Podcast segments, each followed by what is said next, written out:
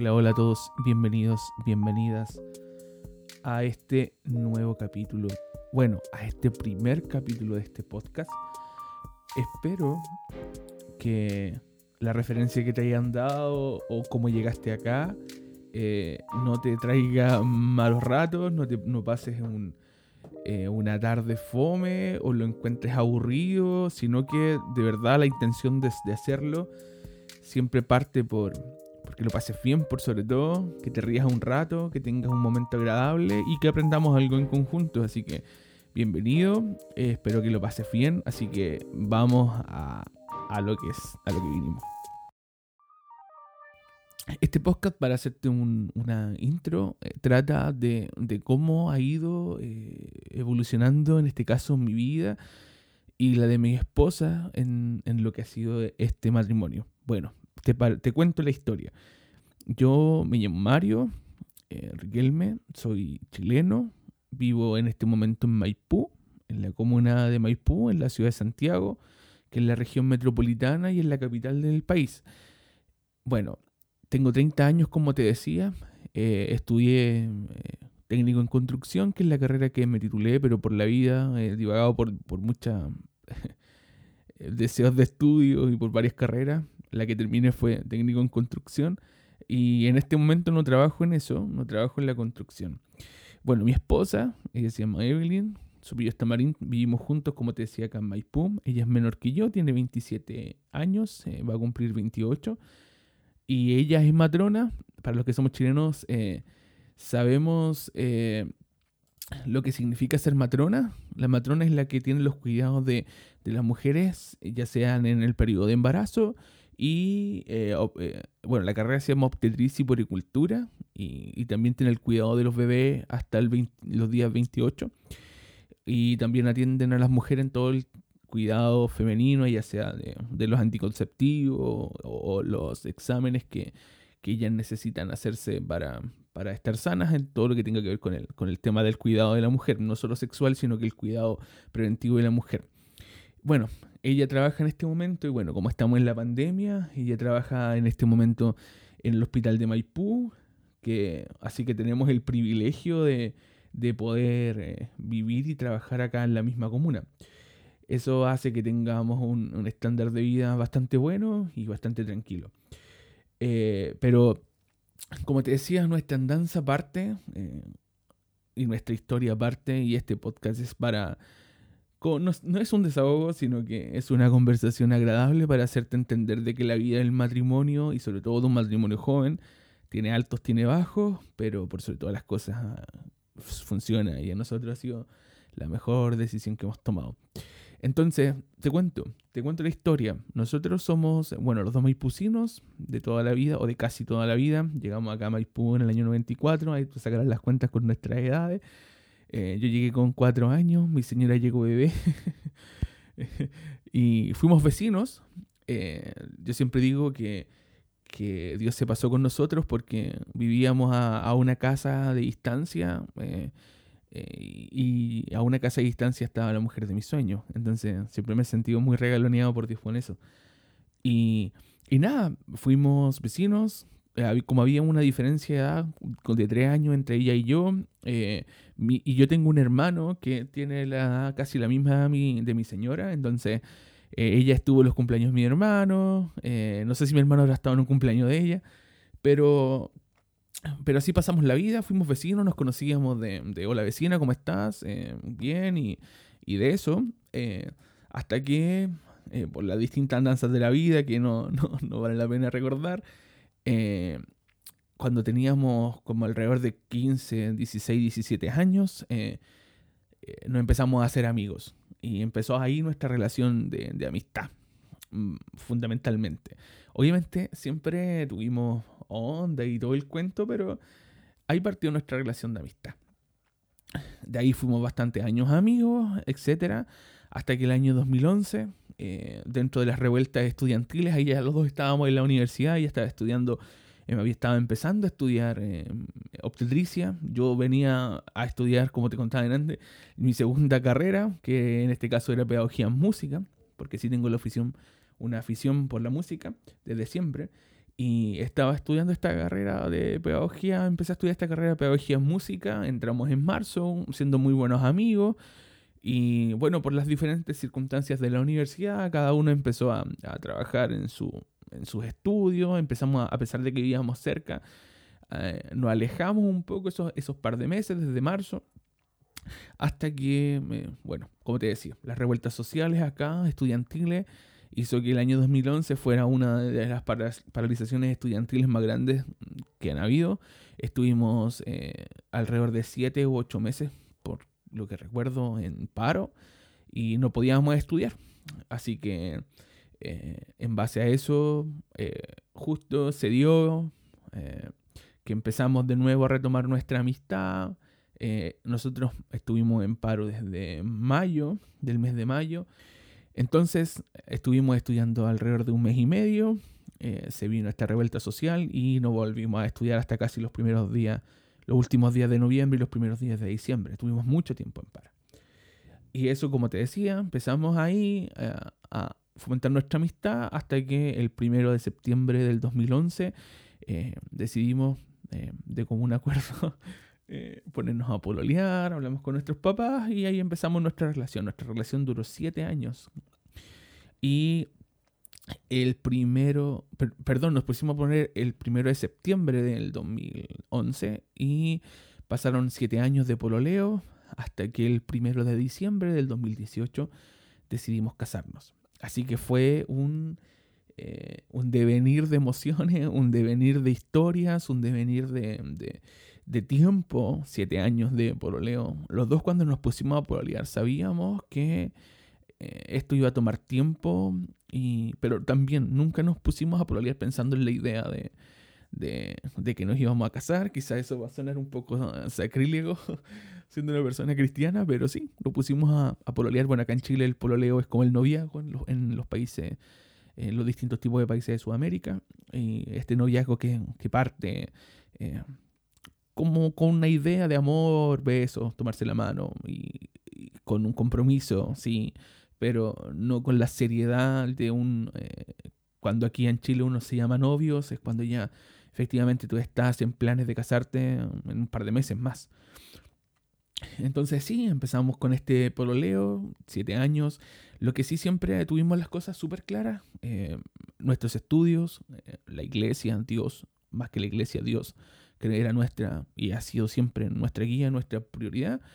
Y, fuimos aprendiendo el uno del otro, eh, conociéndonos, entendiéndonos y avanzando en esta amistad, en este amor y en esta relación.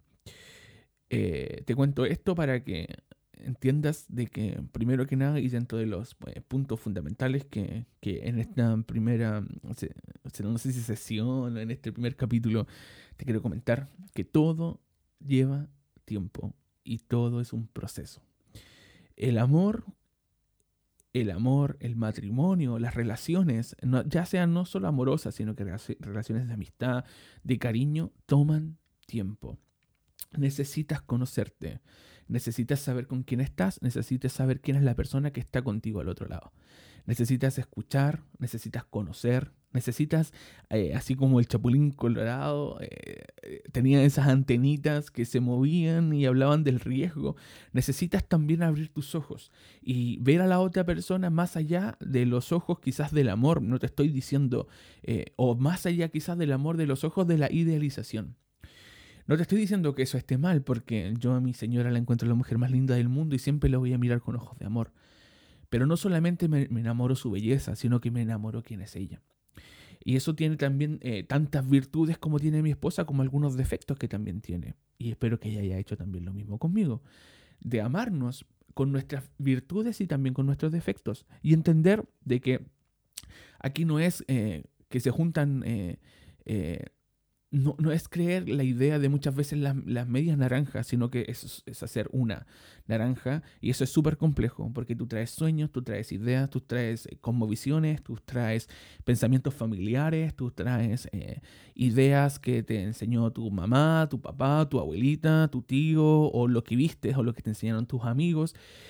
Y eso es, muchas veces hace súper difícil eh, coincidirla con, con tu pareja. Y por eso todo lleva tiempo. La vista lleva tiempo. Eh, el cariño lleva tiempo.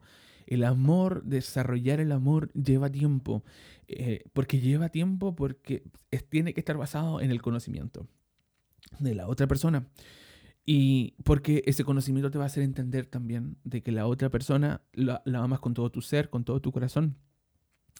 Pero también se va a equivocar, también va a hacer cosas que a ti no te van a agradar, también, eh, o va a ser de repente sorpresas que tú ni siquiera las vas a, a, dimensionar, te va a sorprender de tal manera que tú vas a decir, pero ¿por qué me está haciendo esto? No lo merezco. Pero si conoces a la otra persona, vas a saber también sus gustos, vas a saber también eh, lo que le place y, y, también te vas a mover por ese camino y ese camino te va a llevar a la felicidad. Porque la felicidad tiene que ver con, con no solo tiene que ver con, con, con tu desarrollarte, con tu egoísmo o con ser tú el centro, sino que tiene que ver con que yo también soy feliz cuando el otro es feliz. Y hacemos una felicidad en conjunto. Pero para que el otro esté feliz, yo también debo estarlo. ¿Y cómo estoy yo feliz? Eh, proyectando en mi felicidad, entendiendo de lo que yo estoy haciendo, me hace pleno, me hace feliz. Por eso quiero hacerte esta invitación y quiero hacerte entender algo. Tú tienes el sartén por tu mango de tu vida. Y es tu decisión. Quizás si estás haciéndote una pregunta de, pensar y decir, ¿qué está pasando? ¿O será la persona indicada? ¿Será la persona eh, con tus propios miedos? Eh, más aún en la época que estamos viviendo, eh, las relaciones amorosas siempre son instantáneas. Y, y, yo una vez escuchaba a un primo mío que decía que mientras más fácil se hace el sexo, más difícil se hace encontrar el amor. Y claro, porque estamos basados muchas veces en la sexualidad y estamos basados en el placer, pero no, el placer no te lleva a la felicidad plena, porque el placer muchas veces es momentáneo, pero la felicidad y la plenitud y el sentirse amado tiene que ver con tiempo, tiene que ver con despojarse, tiene que ver con vencer tus miedos, tiene que ver con enfrentarte con una realidad que muchas veces no te quieres ver. Quieres ver, tiene, que ver tiene que ver con ponerte enfrente a un espejo y, y, tu pareja muchas veces es ese espejo que te va a estar diciendo lo bueno, pero tanto, tanto lo malo.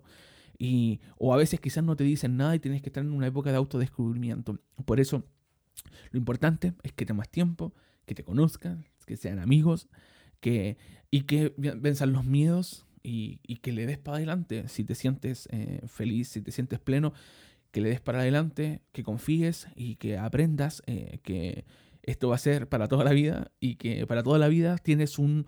A los que somos quizás más calculadores o que, o que queremos tener con mayor claridad el control de nuestras vidas, que tener una relación, casarte, es un arterisco que es un delta que, no vas a poder manejar porque es otra, es otra persona.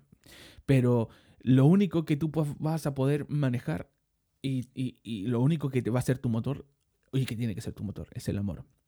Por eso, para ir concluyendo esta, primera sesión, te quiero hacer esta invitación. Primero, si estás preguntándote eh, si la persona es la indicada, ya sea para casarte, para eh, tener una relación, para dar un paso más allá, para presentárselo a un amigo, a una amiga, eh, para presentarle a esta persona, a, tus padres, que muchas veces es una mayor distancia de seriedad, decir, sí, me voy a, eh, voy a dar el siguiente paso, o, del, solo hecho de comprometerte, de ya no ser una relación pasajera, sino que tomarte, tomarla en serio. Si estás en esa disyuntiva, analízala, piénsala y lleva este punto a, a una introspección porque vas a entrar en un camino que te puede llevar a la mayor felicidad, como en mi caso, que, para mí el estar casado ha sido la mejor decisión de mi vida, más allá de mis logros personales, porque me siento pleno, me siento feliz, me siento realizado, me siento amado y me hace feliz amar a mi esposa. Eh, me hace feliz llenarla de, placer, llenarla de amor, llenarla de, guiños, de, afecto. Y esa es mi plenitud pero, pero también te puedes equivocar cuando, como te decía a, un inicio, no ves con los verdaderos ojos que tienes que ver. Eh, son dos personas que, que son dos seres distintos, pero si no estás enamorado, vas al fracaso. Es así de simple. Si no amas a la otra persona, si estás con problemas de amor, si estás con, no tienes claro tus sentimientos emocionales hacia el otro, yo te recomiendo que no lo hagas. ¿Por qué? Porque podemos quedar en el otro mundo. Porque sabes cuando, eh, nuestra cabeza es puesta a prueba, lo que sostiene la relación es el amor. Y es así. No, no hay otra manera. O sea, si tu cabeza se te pone a prueba, si estás preocupado, si, si estás preocupada porque, porque te juega en contra, porque no te gusta lo que hace, eh, todo lo hace el amor. ¿Por qué? Porque el amor tiene doble función. Primero a ti te hace entender de que por amor tú entiendes, respetas y amas lo que la otra persona hace, no importando las, las, consecuencias. Y a su vez, la otra persona también entiende de que por amor tiene que modificar las actitudes que a la otra persona no le gusta. Entonces al final es un ceder constante. Y si no estás dispuesto a ceder, o si tú eres intransigente y si la otra persona no te gusta y no estás enamorada, no vas a ceder. Y si no cedes, te vas a ir al fracaso y tu relación se irá al tacho de la basura. Por eso, te invito y te hago en esta primera sesión, te invito a que te analices. Hoy es la invitación a analizarte. Analízate cómo estás, analiza cómo va tu vida, analiza tus pensamientos, analiza si la otra persona te suma o te resta, te resta, perdón. Y por sobre todas las cosas piensa que si viene algo que te puede hacer extraordinario, que te puede hacer bien, que te va a sumar, o también se puede transformar, aunque suene súper crudo, en la peor decisión de tu vida. Siempre hay alertas, chiquillos y chiquillas o la persona que me está escuchando. Siempre hay alertas, pero hay veces que uno no las quiere escuchar. Y no las alertas no son prejuicios, sino que las alertas tienen que ver con que te vas dando cuenta de que las cosas no van cuajando, que te vas dando cuenta de que las cosas no te van a hacer bien y que te vas dando cuenta que necesitas darle una vuelta de tuerca a lo que estás decidiendo. Para eso va a terminar, para terminar, perdón, se me sale el chileno. Para terminar, te invito a que hagas este análisis. La próxima sesión eh, te contaré todo lo que tuvimos que pasar con mi señora para poder casarnos y, no solo para casarnos, cómo se fue construyendo la idea de matrimonio. Porque sí, nos tomó siete años decidir casarnos. no fue una decisión de un día para otro, no nos miramos a los ojos, no tuvo esa, esa química mágica de que nos miramos a los ojos y, y nos dijimos nos vamos a casar, sino que fue una construcción fue tiempo, fue ceder, fue aprender y fue darnos cuenta de que todo nos iba a ayudar a bien si es que éramos responsables y que por sobre todas las cosas, como dicen los eh, mayores, o ya no puedo decir esa palabra, sino que como dicen las personas más sabias, si era que regamos todos los días esta plantita llamada amor. Espero que te guste este programa y que te ayude, por sobre todas las cosas, esta conversación entretenida, que te ayude a, si estás en este periodo de, indecisión, si estás nadando contra la corriente, si te sientes eh, solo, quiero decirte que no estás solo, sino que hay personas que hemos pasado por diferentes circunstancias y que estamos acá para ayudarte, para acompañarte y para decirte que sí, que sí se puede y que sí, aunque suene loco, el matrimonio funciona y es lo mejor. Así que, bienvenido, bienvenida a este podcast, Matrimonio Joven. Nos vemos en el próximo capítulo. Chao, chao.